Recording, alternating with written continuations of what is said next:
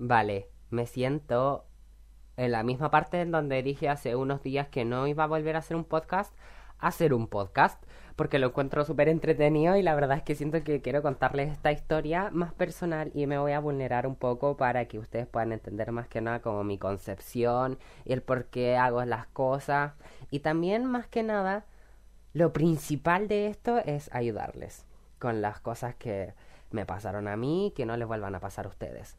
Nos vamos a remontar en 2020 cuando empezó la pandemia y yo era un pobre guachito adolescente que estaba cursando cuarto medio que no sabía que la pandemia no iba a durar nada dos semanas, iba a durar más de un año, iba a estar ahí encerrado con sus propios demonios.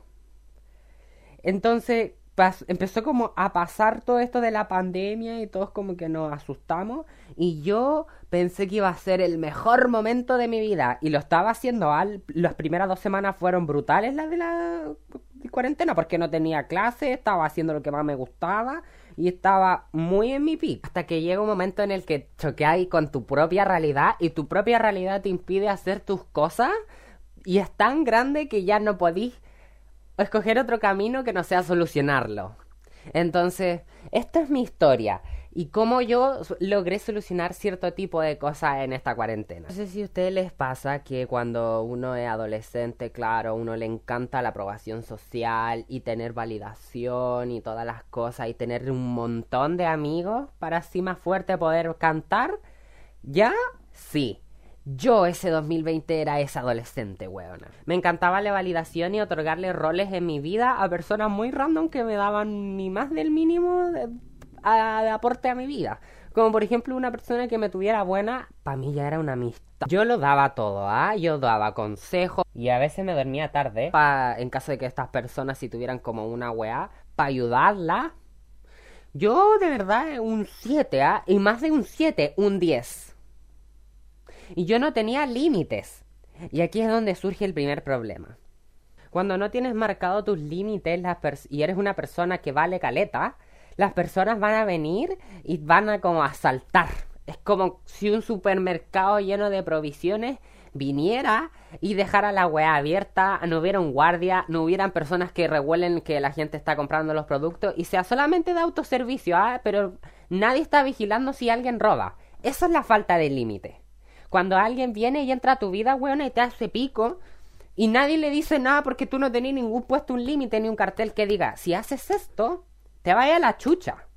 Esta es la advertencia, esto no me gusta, entonces yo no lo hice. Y muchas veces yo me sentí muy pasado a llevar y me, me como que se reían de mí, se burlaban de mí, de mis videos, de las cosas que yo hacía, de las cosas que yo no hacía, me criticaban.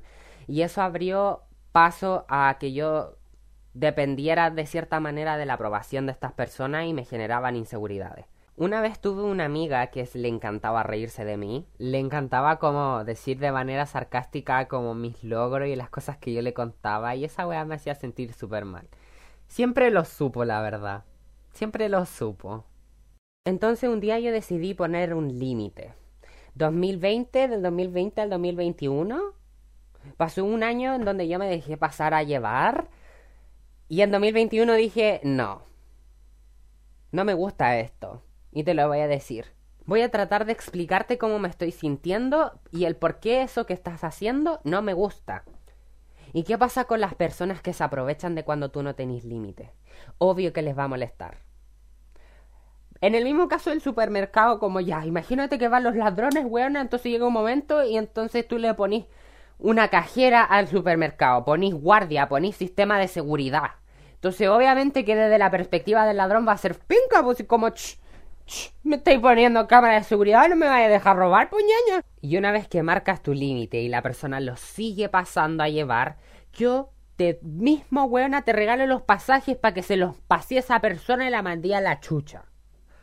Punto. Las personas que siguen pasando tus límites y ya de tanta conversa, tanta cosa, no merecen ya tanta oportunidad, ¿sabéis? Hay gente que no cambia. Y aquí hay otro punto que quiero tocar a la gente cambia. La gente cambia cuando siente la necesidad de hacerlo para mejorar, pero si tú se lo pides a una persona que cambie su actitud, si ella cree que está súper bien reírse de sus amigos y burlarse del resto, es problema de esa persona. Y lo más importante es que nunca van a cambiar por nosotros. Nunca van a cambiar porque nosotros se lo estemos pidiendo. Para nada. Y uno ya no puede hacer nada ahí para mejorarlo. Lo único que puedes hacer es arreglarte a ti mismo. Como la canción de Ariana Grande y My Head. La única cosa que puedes arreglar eres tú mismo, ya, así mismo. Y de los 19 años que he existido en este planeta, 18 me he sentido inseguro. O sea, ya, cuando uno tenía un, un año, tampoco como que me haya sentido inseguro. Ya, ponte tu 10 desde que empiezo a tener como conciencia. Porque yo fui entrenado para caerle bien a todo el mundo. Y cuando una persona que se aprovechaba y abusaba de que yo tenía una buena disposición me pasaba a llevar y yo intentaba decirle no, yo era la mala persona. Yo era un villano, weona. Como un villano de la historia. Entonces, cuando yo te digo y yo subo una foto a mi Instagram y digo soy un villano, no te estoy diciendo que yo soy un villano literalmente. Te estoy diciendo que toda mi vida he, he sentido culpa. Y esto da paso a que perfectamente se dé lo que yo les voy a contar ahora. Una relación tóxica. Un weón que quiere caerle bien a todo el mundo y otra persona que le encanta estar en su trono y ni moverse y ni mejorar y que le hagan todo. Entonces yo escogí mal y me metí en una relación en donde obvio que me sentía demasiado culpable. No te voy a negar que en esa relación ambos cometimos errores, como todos, pero lo que me llamó más la atención es que, a diferencia de la otra persona, yo era el malo de la relación. Yo era el que tenía que mejorar. Pero la otra persona, por casualidad, no tenía culpa de absolutamente ninguna caga que se mandó. Y perdón tampoco recibí. Nunca me pidió perdón por nada. Y no te voy a negar que habían cosas que sí me equivoqué porque Obi era mi primera relación. Pero hay algo que me llamaba mucho la atención y es que yo siempre terminaba siendo el malo y el culpable de las cosas. Y cada vez que existía un problema, o yo intentaba decirle, ¿sabéis qué me pasaste a llevar? Se enojaba y se indignaba y claro, yo era el culpable de todo por romper con la armonía de la relación. Tú haces tu armonía por la raja. No sé si ustedes han escuchado el gaslighting, que es como un concepto que, que significa que cuando una persona te hace cambiar tu percepción de la realidad y te manipula. Es como un abuso emocional la wea. Y yo la verdad siempre supe que me estaba gaslighteando. Siempre lo supe desde el principio. Y aquí voy a parafrasear lo que yo dije en el capítulo anterior uno desde un principio tiene la oportunidad de si escoger estar con la persona o no. Uno puede saber más o menos o se puede proyectar un poquito si la otra persona va a saber solucionar los problemas en un futuro o no. Porque ya en el principio, en la época como ya de conquista, como queráis decirle, va a mostrar red flags. Muchas. Y yo las pasé por alto, yo me las pasé por la raja, weona. Porque ya me demostró un amor mutuo mínimo. Y yo dije, ya, vamos a agarrar y vamos a hacer que calce, weona. Vamos a agarrar el molde y vamos a hacer que calce en, en el concepto de pareja ideal. El amor de mi vida, el color amarillo de mi vida, weona. Y no, no lo era para nada. No cumplía ni con tres requisitos mínimos que tenéis ni para ser mi amigo, weona. ni siquiera tenía buena comunicación, ¿cachai? Como como que es mi responsabilidad de cierta manera porque yo acepté eso. Y aquí es donde yo quiero hacer hincapié y, decirle a las personas que me están escuchando, ustedes tienen también el poder en un principio de ser ágiles. Por eso tienen que tener estándares altos para que no venga cualquier persona de baja calidad a entregar la experiencia de baja calidad para que después se queden en el piso. O sea, eso yo me lo puedo haber evitado, pero me tenía que pasar para que yo me diera cuenta. Todo mi universo se basaba en esta persona. Si yo iba a la universidad era porque quería graduarme y conocer a esta persona, tener plata para viajar y conocer a esta persona, irme, tener buenas notas para irme a la U y, conocer a esta persona, hacer ejercicio para gustarle a esta persona, toda esa persona, weón. E imagínate, ¿qué es lo peor que le puede pasar a una persona que el centro de su universo, de su propia vida, es pareja? que le termine. Y adivina, me terminaron. ¡Wow!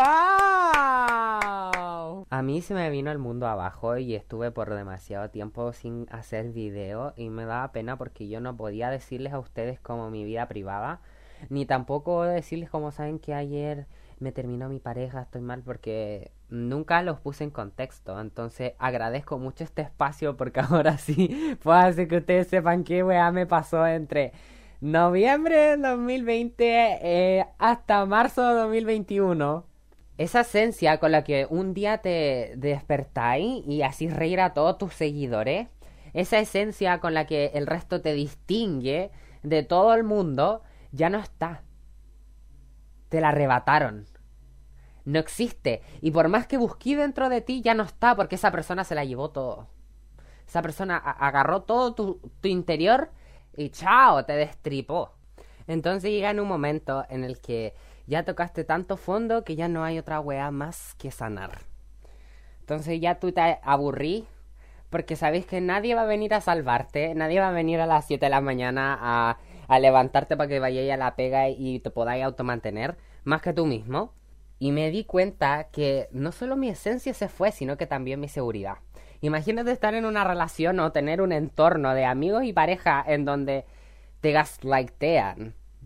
Como que te hacen sentir culpable por todo. Y ojo, que sentirse seguro de uno mismo no es saber que todo lo que uno está haciendo está bien. O sea, también hay que aceptar que uno se equivoca. Y ahí es donde viene la seguridad también, porque sabéis que si te equivocáis, vas a poder remediarlo, porque tenéis una buena capacidad como de, de autocrítica. Si yo me pongo una venda en mis ojos y digo, no, no, no, no, no, esto lo estoy haciendo todo bien, nunca voy a poder mejorar. Pero esas críticas uno tiene que hacérselas con amor y con responsabilidad y con proyección hacia el futuro. No como estas personas que se hacen pasar por tu amiga y te critican todo y es como ya, si no, tú nunca vayas a ser mejor y quédate ahí, quédate en tu miseria y ya, chao, porque no podéis ser mejor que yo. No, esa wea no, por favor.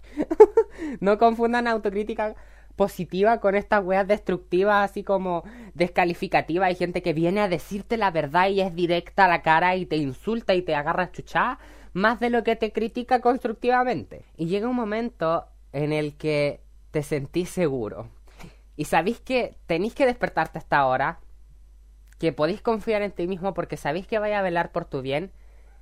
Y yo, de cierta manera, como que lo alcancé. Y toda esta gente a la que no le gustaba verme mm, así, obvio que le molestó. E intentaron volver a hacerme caer. Entonces aquí es donde entro yo y saco estos conceptos como de ya, sí, soy un villano. Pero no estoy diciendo que yo soy una persona mala. O sea, un villano en verdad. Tan literal, porque hay personas que creen que de verdad estoy como en una bola así como de loco, del, del guasón. Pero no. Como tanto tiempo, como creyendo que yo era el culpable por todas las cosas y por ser quien soy, que llega un momento en el que decís como ya, sabéis que sí, soy una pésima persona. Si yo por sentirme seguro de mí mismo, saber que lo que estoy haciendo está bien y hay cosas que estoy haciendo mal, entonces sí, soy una pésima persona. Y de cierta manera logré como superar todas estas situaciones, encontrar ese amarillo, esa intensidad, esa como no sé, como esencia dentro de mí y quiero animar a las personas que están escuchando esto, que quizás se sientan en esa misma situación en la que estuve yo, a animarla y decirles que sí se puede recuperar todo. Que sí se puede salir adelante, que las relaciones tóxicas son cosas que a veces nos tienen que pasar para que nosotros podamos ver la vida desde otro punto de vista y poder avanzar. Y sean villanos, entre comillas. Siéntanse seguros de sí mismos, porque sentirte seguro de ti mismo en una sociedad en donde todo lo que haces tú es súper criticado, es un acto de rebeldía. Así que seanlo nomás, tienen todo mi permiso y yo les mando un besito y nos vemos en el siguiente capítulo.